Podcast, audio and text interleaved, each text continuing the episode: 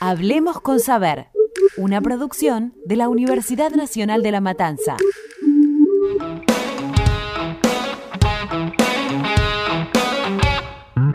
Hola, somos Abril Sosa y Melissa Vitale. y esto es Hablemos con Saber. Hoy, cuando el ciberbullying se hace viral. Uno de los tantos fenómenos que tienen lugar en las redes sociales son los llamados challenges. Distintos desafíos que ganan popularidad y por algunas semanas todo el mundo está haciendo o hablando de eso. Si bien algunos de estos pueden ser divertidos, hay otros que esconden mucha crueldad tras ellos. Un ejemplo de esto es un reto que causa furor en las redes sociales llamado FaceTime Prank, que consiste en hacer una videollamada a alguien para sorprenderlo y mostrarle una foto que lo asuste. Y una de las imágenes más utilizadas es la del activista Lizzie Velázquez, quien tuvo que pedir que dejaran de usar su imagen para hacer chistes. Estos y muchos otros chistes se vuelven virales sin tener en cuenta a las personas detrás de ello y sus posibles condiciones. Aunque no sea el tipo más conocido, seguimos hablando de un tema muy importante y que sigue teniendo lugar en las redes. El ciberbullying. Y Juan Sánchez recibió burlas de diferentes redes sociales, desde Twitter, Facebook, Instagram y ahora actualmente también en TikTok. Hay mucha gente que está utilizando sus filtros para seguir riéndose de él. Maxi, eh, el nanito del asado. Ella fue considerada como la mujer más fea del mundo en las redes sociales. Yo tengo mucho que decir, Conan. No soy solo una frase. ¿Sabías que una porción de bosque tropical del tamaño de Kansas es quemada cada... Dilo tuyo. Yo no fui.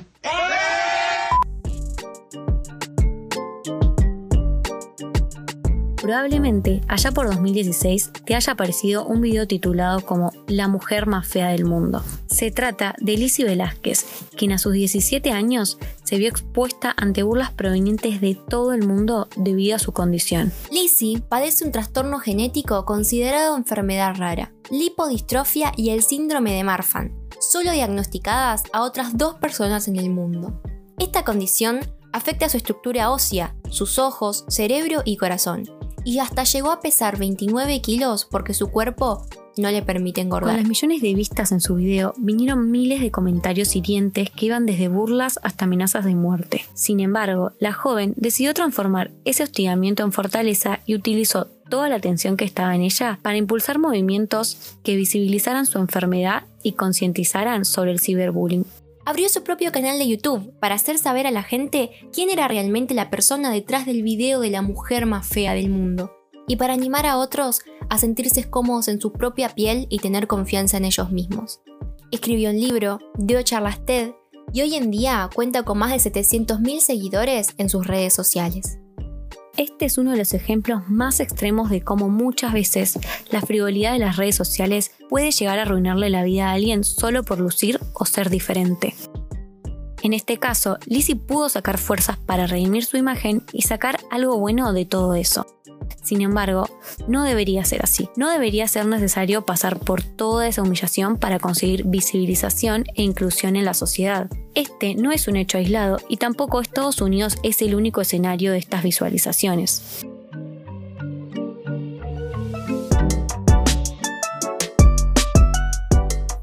¿Te acordás del nene de Bahía Blanca que era fanático de Liniers y las manualidades? Se trata de Juan Sánchez, un nene de 12 años que fue a pasar una tarde de sus vacaciones de invierno de 2014 en la biblioteca Bernardino Rivadavia. Un noticiero local fue a hacer una nota y lo entrevistaron. Te mostramos un pedacito de clip para refrescarte la memoria. gusta el arte, todo tipo de arte. La nota salió al aire y la gente comenzó a viralizarla por la manera de hablar y las palabras que usaba Juan.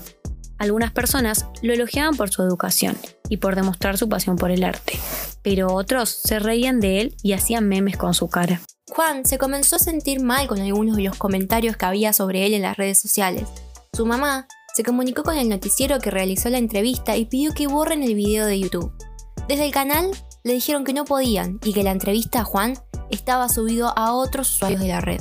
Memes, chistes, cargadas y hasta remix con la respuesta de Juan empezaron a circular. Millones de personas continuaban compartiendo el video sin pensar en el daño que le estaban haciendo a este niño. Y la frase, me gusta el arte, hoy en el mundo de las redes, se la asocia a Juan. Por suerte, el apoyo por parte de su madre y su psicóloga ayudaron a Juan a transitar esta experiencia. Hace unos meses, Canal 7 volvió a hacer una nota donde habla sobre el ciberbullying y su experiencia con esto. Hay gente a la que le hicieron muchísimo daño con esto del bullying. Me, me parece que hay gente muchísimo más resiliente. Yo ninguno de los daños que me hicieron lo llegué a percibir. Mi mamá se encargaba de recibir todo, de leer toda esa información y no me dejaba ver nada, o al menos lo menos ofensivo. Pero en serio, si te pones a burlarte de un chico que habla raro en un programa de tele que salió una vez y el resto son todos los efectos que causó, y que simplemente te ponías a, y que simplemente te ponías a burlarte al respecto de semejante asunto, me parece que tenías cosas un poquito más importantes que hacer y si no la verdad es que una vida bastante triste. Otro caso polémico en la Argentina es el de Maximiliano Martínez, también conocido en las redes como el enano asador. Se trata de una foto que se volvió viral en 2018, en donde se ve a Maximiliano, quien padece de enanismo, cocinando un asado con una remera de boca. La consigna de la foto, mandarla al grupo familiar para preguntar si podía sumarse a la mesa navideña. Al enterarse de que su foto circulaba tan velozmente por las redes, Maximiliano decidió abrirse una cuenta de Twitter para combatir el bullying. A partir de ahí, captó la atención de más de 60.000 personas que siguen día a día sus mensajes de superación. Hoy, Maxi, conocido también como el enano bostero, es un influencer gourmet y llena su página de mensajes positivos y más fotos de él cocinando. Tener notoriedad en Twitter y tantos seguidores le trajo beneficios, dado que lo que él publica no pasa desapercibido. En su cuenta podemos ver reclamos por calles en mal estado, falta de rampas y hasta denuncias a entidades bancarias para mejorar la calidad de vida de los vecinos.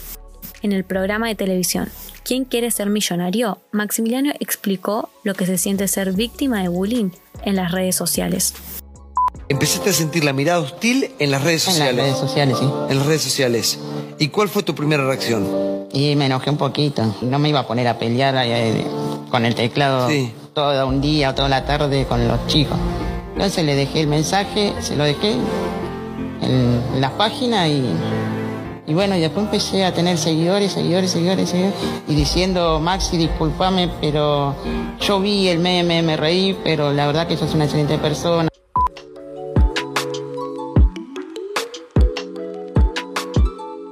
Maximiliano, Juan, Lisi son algunos de los casos que buscan dejar en claro que detrás de un meme siempre hay una historia y los sentimientos de una persona.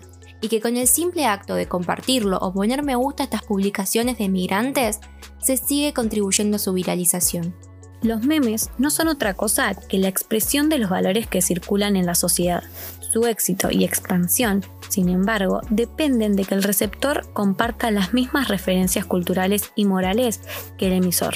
Y los mensajes que presentan a las personas diferentes como objeto de entretenimiento, en una época en la que se jacta de buscar integración y visibilización de todas las diversidades, no hacen más que atrasar.